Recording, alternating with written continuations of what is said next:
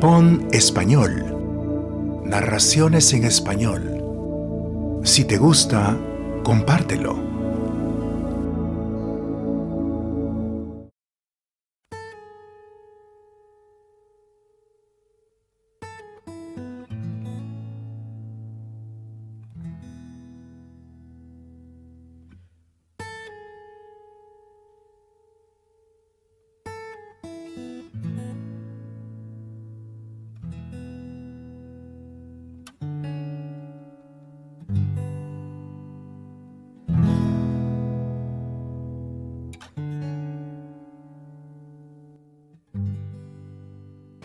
Empezar con esta entrevista exclusiva eh, de poesía, sexo, marihuana, con algunas de sus eh, influencias creativas.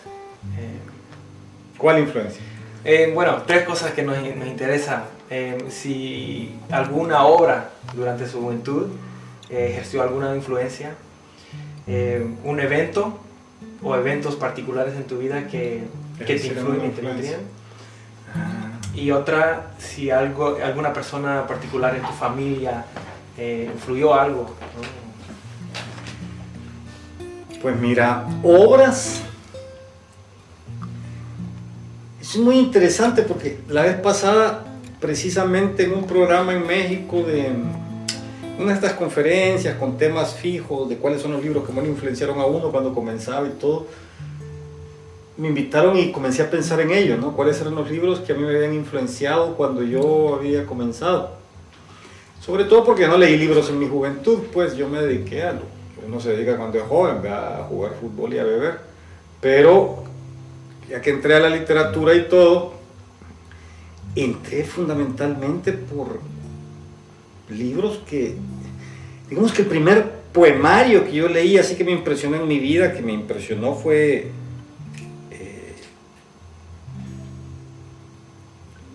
el libro de Walt Whitman, y eso la gente todavía lo, ¿entendés? Se queda pensando, ¿cómo pasó eso? ¿no? Yo me acuerdo en este último año saliendo del bachillerato, y fui y conseguí una traducción, por supuesto, ¿no? Y toda la poesía de Walt Whitman estaba ahí, y el canto a mí mismo, y toda la cosa, y para mí fue un descubrimiento, porque yo andaba buscando como cosas para leer de cara a componer canciones, que era lo que me gustaba, no tanto la literatura. Ese libro me influyó, fue como un libro muy importante porque de pronto yo descubrí que había una posibilidad de decir las cosas que uno quería con la palabra en verso, ¿no? es decir, con el verso, con la poesía. Entonces, Hojas de hierba para mí fue como poemario, fundacional en términos, y eso es paradójico, porque yo te tendría que decir que más bien hubiera sido un latinoamericano o lo que sea, pero no, fue hojas de hierba. Estaba en la biblioteca del liceo y ahí lo saqué. Y yo todavía creía que la literatura era una cosa de unas culeradas, pues, para mí eso no era mucho valor, pues, Entonces fui, yo a clases de literatura porque le daba un cura que me caía en los huevos, un cura español de, de hermanos maristas que era aborrecí. Entonces las clases de, de literatura yo me iba a echar los tragos allá a Metrocentro y los toques y todo, y regresábamos. Entonces no. En la siguiente etapa, esa fue como la primera etapa, en la siguiente etapa un libro fundamental fue César Pavese con El oficio de vivir, su diario. Italiano, ¿no? Sí, un gran poeta italiano, narrador y traductor sobre todo. Y son dos libros que yo ubico con mis comienzos. Hay un tercer libro, que es el tercero que ubico con mis comienzos, que es un libro de Henry Miller, que se llama La Primavera Negra, que no es de su libro más conocido, digamos, es un libro del típico ensayo personal de Henry Miller, escrito en medio del trópico de Cáncer y del trópico de Capricornio, que de pronto también me hizo descubrir, todo esto se puede decir, ¿no? Si este cabrón puede hablar de todas las que se ha cogido y de todo esto, y esto es, es decir, esos fueron los tres libros que me permitieron comprender la literatura como un instrumento de expresión. y fue para, lógicamente, en el momento en que yo dejaba la música, porque entendí que no era un instrumento de expresión para mí, porque yo era sordo, entonces no podía expresar en eso lo que no tenía el talento. Y, y esos son. Coincidentemente, esto se relaciona con tu segunda pregunta, es decir, ahí hay una coincidencia, porque algunos de esos libros yo los conseguí gracias a un librero que había en Honduras. Había un librero en Honduras que murió el año pasado, hace dos años. ¿Cómo se llamaba el gordo este? Ya me voy a acordar. Pero era un tipo de esos tipos exóticos que se dan en los trópicos. Un tipo que era un fanático del cine, de la novela como nadie más y que siempre encontraba a un su amigo rico que le financiara tener una librería para no trabajar y estar leyendo ahí todo el tiempo. Entonces, Ponce Garay era su apellido. Enrique Ponce Garay. Murió hace un par de años. Yo me acuerdo, tendría 19 años. Y llegué ahí a Tegucigalpa porque tenía un poco de familia hondureña y llegué de casualidad y en aquello de que es un pueblo tan pequeño que caminas unas calles y te encontrás con todo, vi la librería y entré, ni me acuerdo cómo se llamaba la librería. Comenzamos a hablar. Me acuerdo que él me dio el trópico, el, la primavera negra de Miller. Y me acuerdo que me dio otro libro que, digamos, no sé, las cartas a un joven poeta de Rilke, e importaba mucho el libro argentino. ¿Por qué? Porque en esa época, en la década de los 70, que es cuando yo me formo en El Salvador, el libro que entraba de El Salvador, a Honduras, a Guatemala, era un libro que venía de Argentina. ¿Por qué? Porque los argentinos tenían una excelente industria editorial, unos excelentes traductores, que no tenían nada que ver con lo que se hace ahora en España o en México. Es decir, yo no puedo leer una traducción española, me parece repugnante. Siempre ellos todo lo llevan a como que estás en un barrio de Vallecas o una cosa así, y eso eh, a mí me repugna pues que comenzar a, es como que no hacen traducción, hacen doblaje de los libros. Mientras que los argentinos, que sí son una sociedad de inmigrantes, hombre, pues cuando traducían a poetas italianos o traducían a, pues, traducían a poetas ucranianos o traducían a poetas griegos, estabas hablando de generaciones. Tipos que habían aprendido a hablar el idioma en su, en su casa, no es que fueran a la universidad para graduarse en eso, aprender en tu casa y además vos sos poeta y traducís un idioma que aprendiste desde que tu abuela te gritó la primera vez, ¿verdad? Entonces, nosotros nos creamos con eso, con las editoriales argentinas. Y ese fue el segundo factor, encontrar esa, y había esa editorial, esa, esa librería en Honduras que importaba esos libros, y en El Salvador habían dos o tres. Había una que se llamaba la Importadora Latinoamericana de Libros, que quedaba ahí por el Cine Darío, que era su dueño también, ese ya comenzó a importar de México, fue un poquito más tarde, un poquito más tarde. A Chito Silis, que lo mataron, lo mataron en la guerra, los militares mataron a todos los libreros, por supuesto. Y el otro, el chino Juan, también lo mataron en la de su casa los militares. Eh, pero eso ya no fueron tan determinantes, fueron a posteriori, fueron otros libreros a posteriori. El librero para mí de, del periodo formatorio que estás hablando ahí, de a los finales de los 19, 18, 20 años, ¿no? Que le permite a uno tener acceso y alguna guía, mira, ya leíste esto. Entonces esta influencia era extra familiar, no era de lo...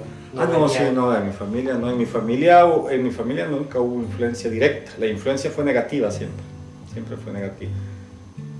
Porque como ser escritor es una cosa que en aquella época, ahora parece que las cosas han cambiado y y todo se ha hecho tibio, pero en aquella época ser escritor era una cosa de vagos. Entonces... No le tomaban en serio.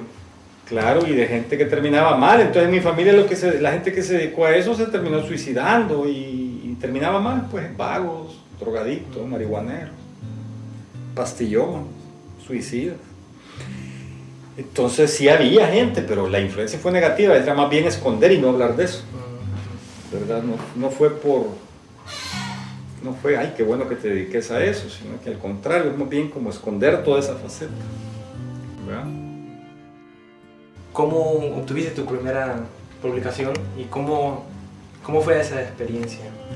Bueno, la primera publicación ya ni sé yo cuál es, la primera no la hicimos, yo me la hice yo solo. Hay que estar loco para estar en esa mierda. Yo estaba en El Salvador y yo publiqué unos poemitas, que por suerte nadie tiene copia de eso.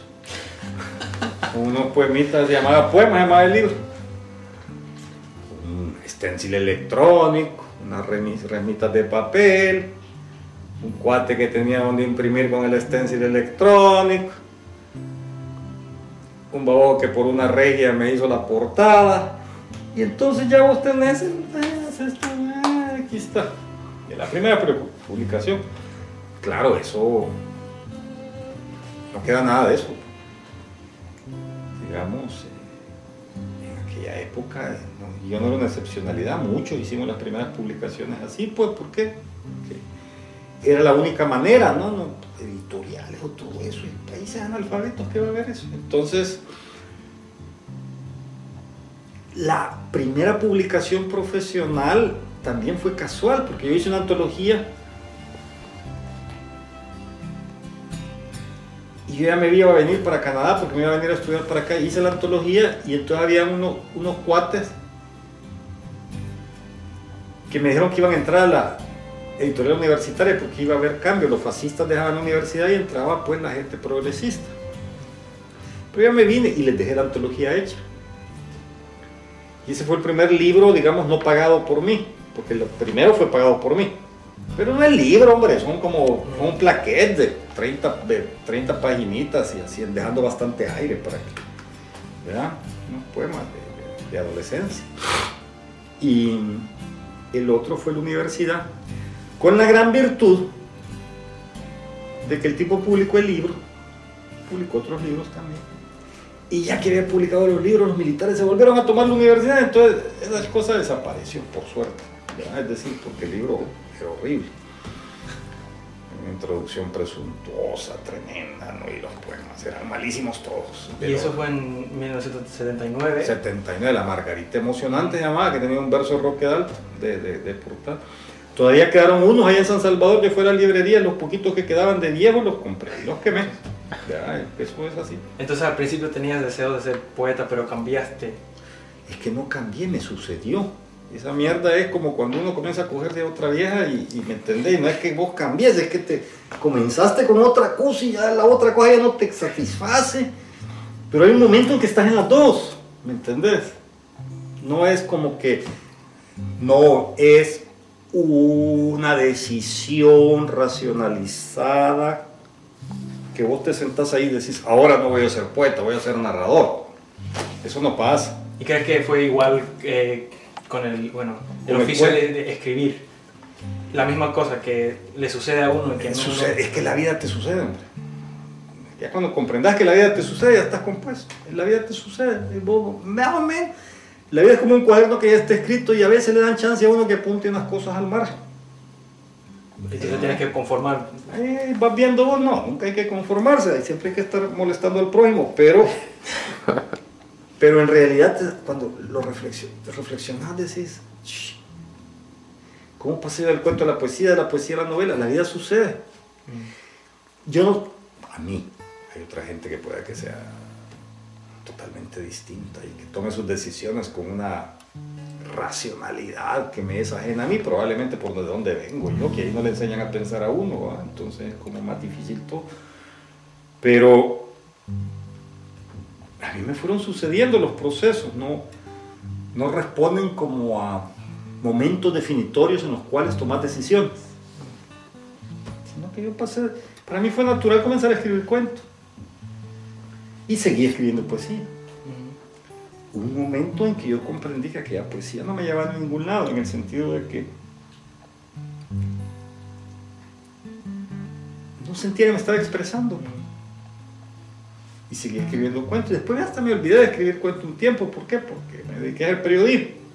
Pero por necesidad de sobrevivencia, no por que yo creyera nunca. Yo nunca creí que el periodismo fuera algo más que, que un empleo no me creo toda esta tontería del periodismo como el cuarto poder y la fiscalización. Eso el periodismo es un empleo, es el mm. empleo de los que tienen el dinero, pues les pagan a uno para hacer las cosas. ¿Y cómo pasé del cuento a la novela? Fue igual, pues. Después volví a escribir cuento cuando me quedó tiempo y de ahí pasé a la novela y comencé a escribir novela con alguna racionalidad, eso sí. La primera novela, la novela sí te exige más racionalidad. Mm. El paso del la poesía del cuento no tanta, pero del cuento a la novela sí ya fue como, hoy me propongo hacer una novela, voy a ahorrar un dinero para ir a apartarme y escribir una novela, porque para escribir cuentos no necesitas apartarte. Puedes seguir formando parte de la vida cotidiana que has tenido siempre y escribís tus cuentos. Pero de pronto una novela es, es un nivel de concentración distinto, te o me exigió a mí un nivel de concentración distinto y, y ahí sí una racionalidad. En ese momento sí hubo una racionalidad, ahora que lo pienso. Quería preguntarte algunas preguntitas acerca de, la obra propia. Y eh, una pregunta que me fascina, me fascinaría eh, saber tu respuesta es eh, ¿cuáles de los personajes, con cuáles de los personajes te identificas más o menos?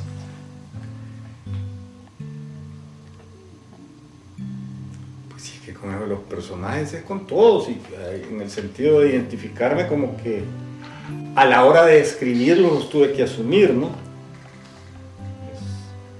son de distinta manera, pero te tienes que identificar con todo, porque si no, no los desarrollas. Eso es, es un punto de partida. Si vos no entras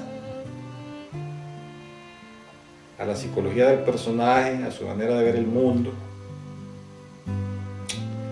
pues hombre, aquello se va a sentir vacío y flojo y la novela va a ser como que, ah, mira, a mí no me toqué mucho. Pero... Entonces dirías que hay un poco de ti en... ah, cuando me identifico, estás hablando más bien cuáles se parecen a mí. Así, así, no. Porque a mí no me parece ninguno. Es decir, casi todos son, tienen, algunos pueden tener cosas mí, todo personaje tiene algo tuyo, por supuesto. Hay unos que tienen más, porque si vos ves personajes masculinos, que tienen más o menos mi formación y que tienen más o menos mi edad, hombre, van a tener más mío que un personaje femenino que es 20 años mayor que yo, 20 años menor, es decir, es normal, ¿no? Pero en todos de ellos siempre hay un componente de psicología que, es propio, ¿no? Ciertas actitudes, ciertos gustos, pero no hay uno que sea yo, un alter ego. Hay escritores, vaya, ahora que estamos hablando como Bolaño, que tiene a Arturo Velano y que es su alter ego en los detectives salvajes, y decir, bueno, sí, es, un personaje construido a mi imagen y semejanza. Hay gente que ha, creído, que, ha pensado que, yo soy Pepe Pindón, un reportero que sale. La vez pasada incluso a una persona muy cercana me decía, te lo voy a presentar en el que me inspiré, pues.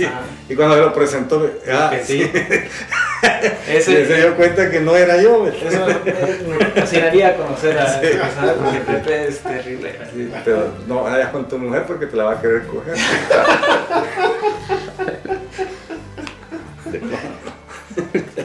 sí, sí. Otra cosa que me pareció muy fascinante de su obra es que lo comentamos antes de que parece que estás creando un universo, ¿no? Los personajes aparecen en una obra, desde luego están en otra, ¿no? E, ¿Es, ese, ese rasgo lo, lo piensas antemano o, cuando estás escribiendo donde, eh, donde no, no, estén ustedes dices, bueno, tal y tal personaje lo quiero que aparezca en la otra obra? O... Por supuesto que nunca lo pienso hacia el futuro, más bien los personajes aparecen a ese nivel o se, se repiten en términos como de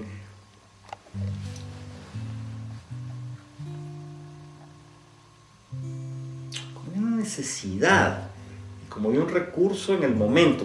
Déjame, déjame explicarme con ejemplos, si no es un poco difícil para mí explicarme. Yo estoy escribiendo donde, donde yo estoy escribiendo El arma en el hombro. Y tengo un personaje nuevo que se llama Robocop, ta, ta, ta, y que va y comete todas sus fechorías y de pronto Robocop comienza a subir una montaña y en aquella montaña, dentro de mi plan, yo voy a poner una plantación de amapola y va a ser una cosa relacionada con los grandes cárteles, ¿no? Entonces, ¿quiénes cuidan esto? Pero yo no lo tenía tan planeado, de pronto, ¿qué se me viene? Se me viene un cuento donde yo tenía ya un pelotón armado. Entonces, solo si vos lees El Gran Masturbador vas a entender que el, el pelotón de ese cuento, que no me acuerdo ni cómo se llama el cuento, Némesis. Némesis, el pelotón de Némesis, se pasa íntegramente a la montaña donde está Robocop, pero es casi como sacado de la manga en ese momento. No es que yo cuando escribí el cuento haya planeado, después lo voy a usar para esto, sino que la necesidad del desarrollo argumental en ese momento me exigía un tipo de personaje que yo ya tenía, perfilado anteriormente. ¿Para qué me voy a complicar si ya están ahí? Entonces nada más le va, venir, aquí es. Ya viene y ya funcionan. Entonces no, no, probablemente con el paso de los años, uno es un poco más tramposo y si comienza a prever que va a desarrollar algo a posteriori. Pero en términos esenciales no es así, sino que es la necesidad creativa del momento, ¿no? La necesidad creativa. El, el arma en el hombre y, y la diabla en el espejo. Fíjate bien.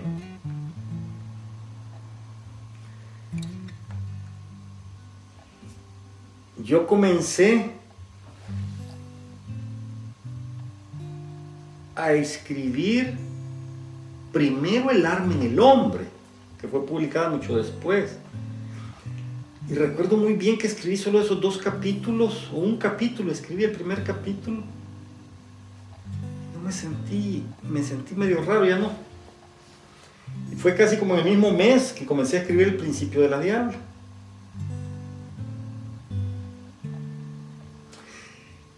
Pero cuando yo comencé a escribir el principio de la diabla, sabía que había un crimen que yo iba a contar, pero no sabía que el tipo sobre el que yo había. Porque cuando yo comencé a escribir Robocop era como hacer el perfil de este desmovilizado, así se llamaba la novela. La novela se llamaba Desmovilizado. Lo que pasa es que como se iba a publicar en España, me dijeron es que allá nadie entiende lo que es un desmovilizado. En España un desmovilizado es un tipo que no tiene el móvil, que dejó el móvil en la casa, ¿no? Entonces, hombre, pues, ante un argumento tan contundente buscas otro título, ¿no? Y, el desmovilizado era este, era, era el perfil de el soldado, ta, ta, ta. Pero yo no sabía que él había cometido el crimen de la siguiente novela que iba a escribir. Y entonces yo paré los dos capítulos, el primer capítulo de Robocop y escribí La Diabla. Y cuando terminé La Diabla, cuando iba a la mitad de La Diabla y que quién la había matado, apareció Robocop que ya estaba perfilado para allá. Y probablemente si hubiera tenido más tiempo, fuera un escritor, no sé, en el sentido del mercado, un escritor más profesional, me hubiera podido aguantar y fundir las dos novelas en una sola. Pero en mi caso, yo no sé qué viene por adelante, mejor la publico si me queda tiempo hago otra después. Entonces, allá, estaba tan cerquita que Robocop era. Sí. las dos obras se pueden, pues en mi caso cuando yo leí, no, yo las saqué mucho las pueden poner en un solo tomo, pues. ¿Verdad? se tienen que leer en conjunto, ¿no? Sí. Entonces pasa así, pasa más como por casualidad y necesidad que como planeación. Una pregunta más y después le vamos a tener un exclusivo de cuestionario de poesía sexo marihuana. Y eh, bueno, y una pregunta que para los, los que encantan la oralidad de su obra. Tu, su obra es muy visual ¿no? y se, se escucha mucho y por ejemplo, en el desmoronamiento, desmoronamiento en, el, primer capítulo, no, primera parte, es como una escena teatral, ¿no? ¿Cómo reaccionarías a una adaptación fílmica o teatral a su obra? Depende cuánto pagan, depende cuánto pagan, eso es importante. Y ya después depende quién la haga, de verdad. Porque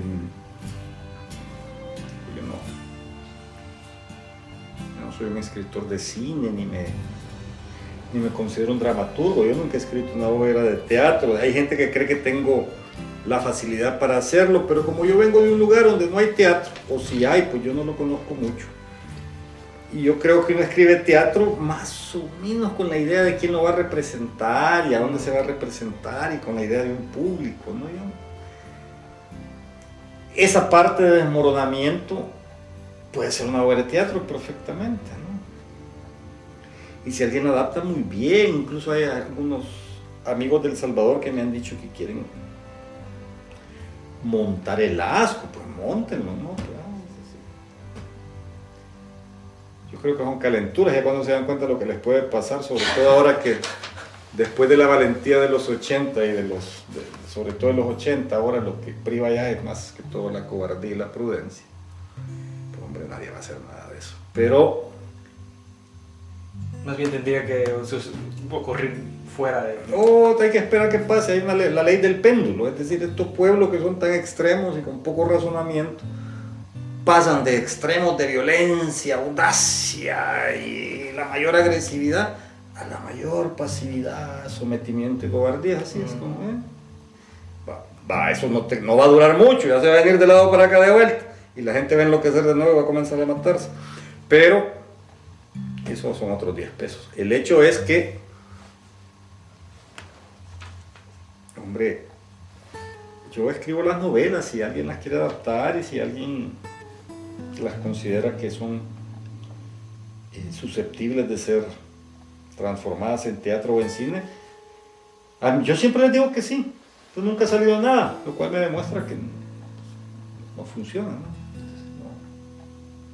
Yo no lo voy a hacer, pues yo no tengo, nunca he trabajado con la industria fílmica, ni, he trabajado con un grupo de teatro, ni, tengo el estímulo para hacerlo. Pues, prefiero seguir con las novelas.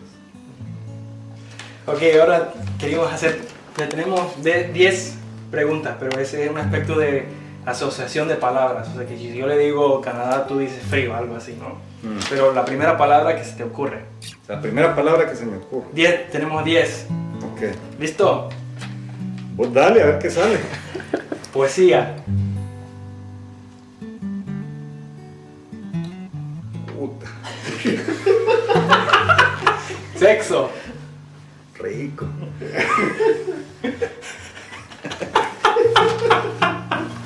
Marihuana. Paranoia. Política. Chuco. Mujer. Rico. Roque Dalton. Joder. Violencia. Aburrimiento. Porno. Porno. Horacio Castellano Mujer. Ya basta, bueno, muchísimas gracias, ha sido un placer. Ahí tengan, mira, no la vayan a poner, poner así.